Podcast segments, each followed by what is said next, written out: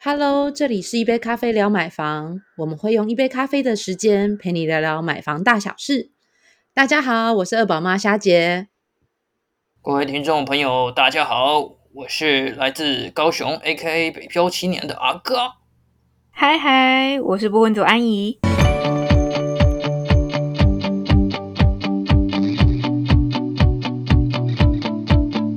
哎，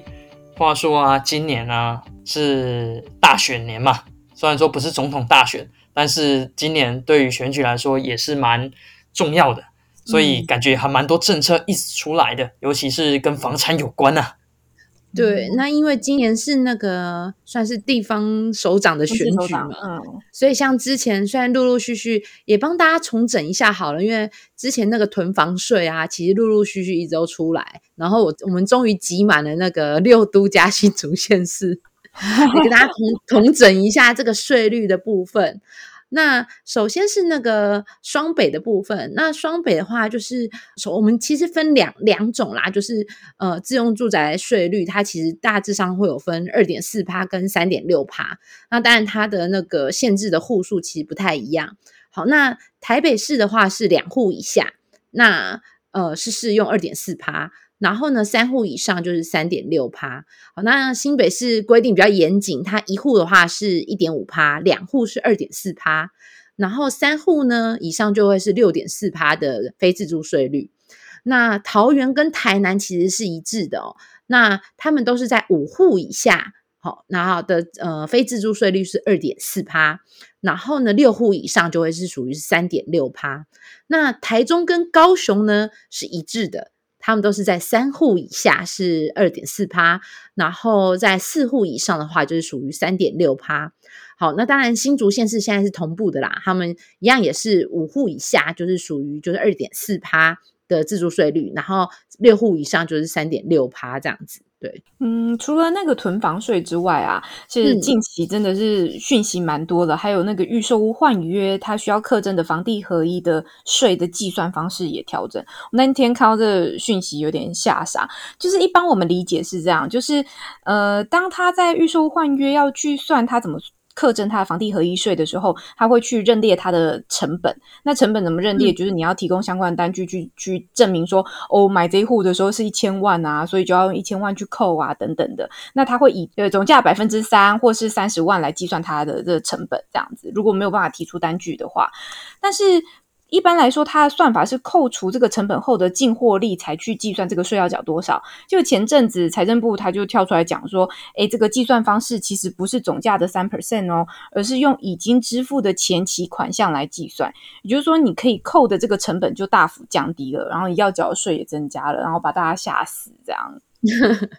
尤尤其是像四月七号，行政院终于通过，就是呃，应该说内政部就拟定好了那个平均地权条例的修正草案，对，然后现在等于要送交到立法院嘛。在等三读这样子，那修法这边它其实除了限制刚就是有提到那个预售屋新建案，就是成屋签约后就是不得换约及司法人购屋的许可之外，那也明定就是不动产炒作行行为就也有定一些法则，那同时还建立了违规，就是还还有检举奖金制度来提升这个稽核的效果。那不知道是不是能够强力抑制不动产炒作的部分？对，那那这样的细节部分，我知道安怡一直都有在追这则嘛，对不对？嗯，对，哪一些限制上，其实你也觉得，哎，可能可能有抑制炒房啦，或者抑制投资各在上面的一些操作呢？嗯，就我觉得还蛮多的，跟大家讲一下，他这次主要改的五个大的重点。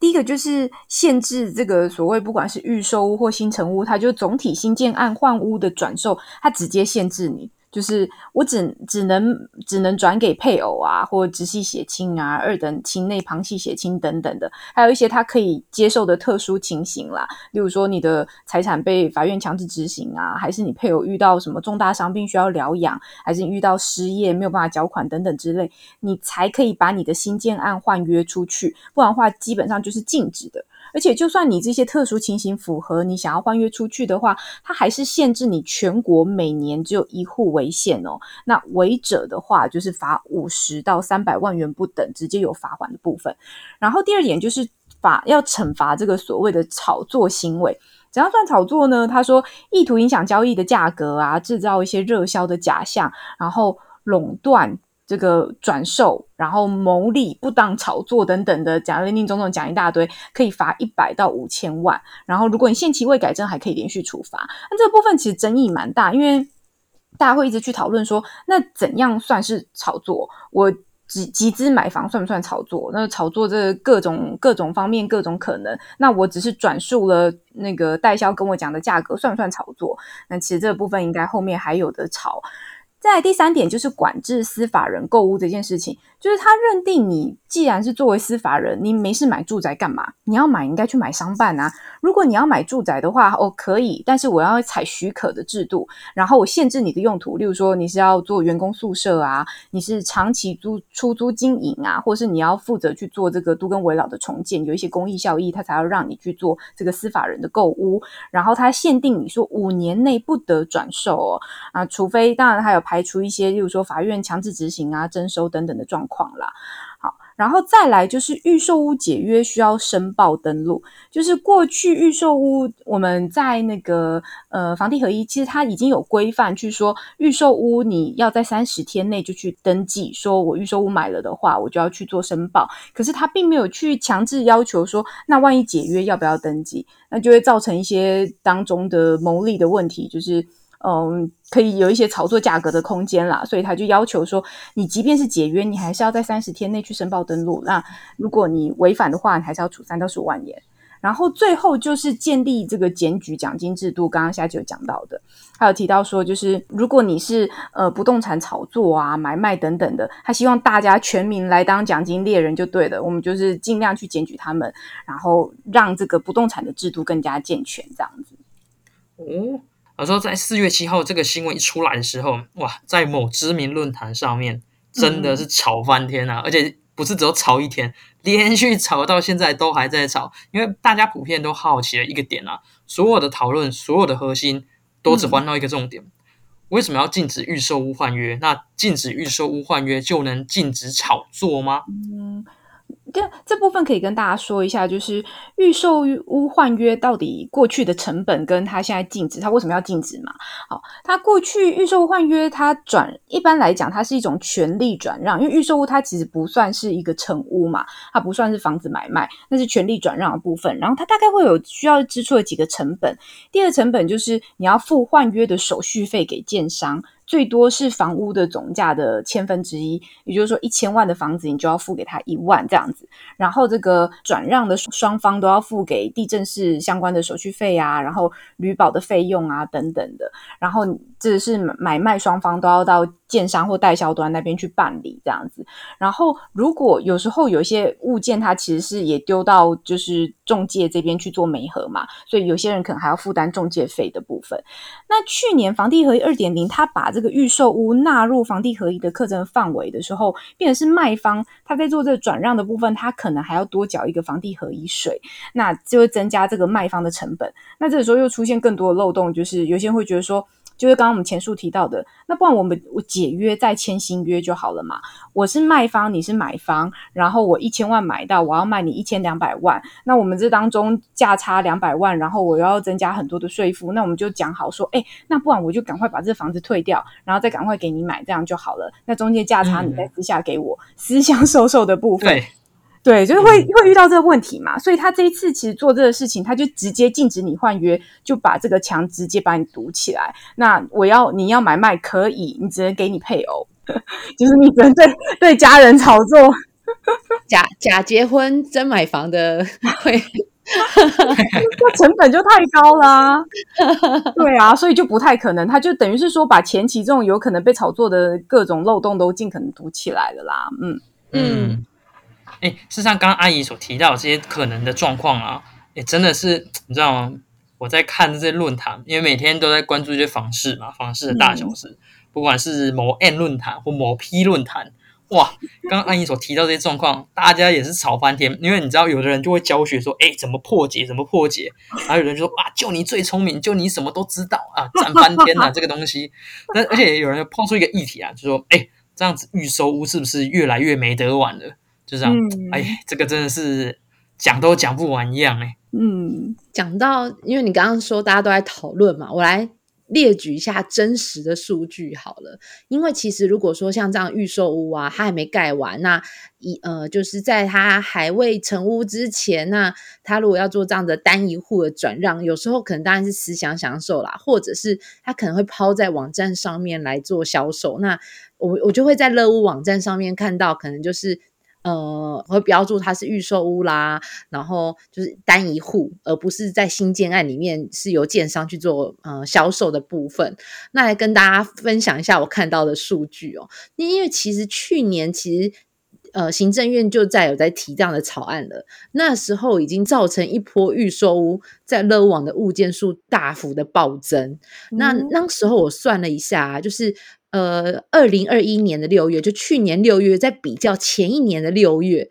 光那个呃透天类型的预售屋就有近两倍的成长，而电梯大楼居然有二点五倍的飙升。以物件量来看，那不过那当然都是去年比前年的数字，可能感觉比较远啊。我们来看一下最近的数字好了。嗯，因为我知道近期又有一些相关新闻，所以我四月一号的时候又抓了一下数字，然后去跟去年年底十二月底的。的六都的预售屋的单一户抛售状况，再来做比较。那电梯大楼除了在台北跟高雄之外哦，其他四都都还有十趴以上的物件成长量。那最惊人的，其实在桃园市。那桃园市的那些预售屋的单一户案件，居然物件涨幅有高达八十七 percent。对，很惊人吧？逃命啊！快逃啊！对，就是一个快逃的概念。然后呢，好，那就是电梯大楼。那当然，预售物的类型其实因为本来量体就比较小啦，好，所以它其实那个波动没那么大。它只有在台中大概有十二趴的物件成长，所以其实你就会看到这两个阶段分别都有投资客在投，这个数字真的是很夸张。对，那除了说刚呃阿嘎在看那个论坛的部分，那其他社群有相关反应吗？我跟你说，这个东西真的是所有的人都一样，不管是国内外，网络上不外乎就是喜欢看到血流成河啊。那我只能这样说啦，普遍大众当然对于打房的相关措施都是给予支持的嘛，毕竟事关买房人生大事。那如果说房价持续高涨的话，对于大众来说也会降低对于人生未来的期待嘛。比如说，就像我啦，如果说房价一直这样涨上去，我觉得我的人生大概也是 all you key 了啦。所以呢，我也提出一下，就是一些网友的看法啦，就提供给大家做一个参考。那如果有大家有任何想法，也会提出来。就是首先第一个，大家就像刚刚安怡所提到的，可能会有私约的乱象。因为如果现在这个议题虽然说只是一个草案而已，但如果说最后拍板政策开始上路之后，台面上虽然不行，但台面下可能就会有私约的乱象。因为买方可能私下跟其他的呃其他人达成约定共识等等，那这个部分可能是建商都没有做到任何干涉的，这是可能我们就都不知道，也就是所谓的黑数，所以就可能会有一些私约的乱象。那这样子的话，都可能会造成一些消费纠纷的问题。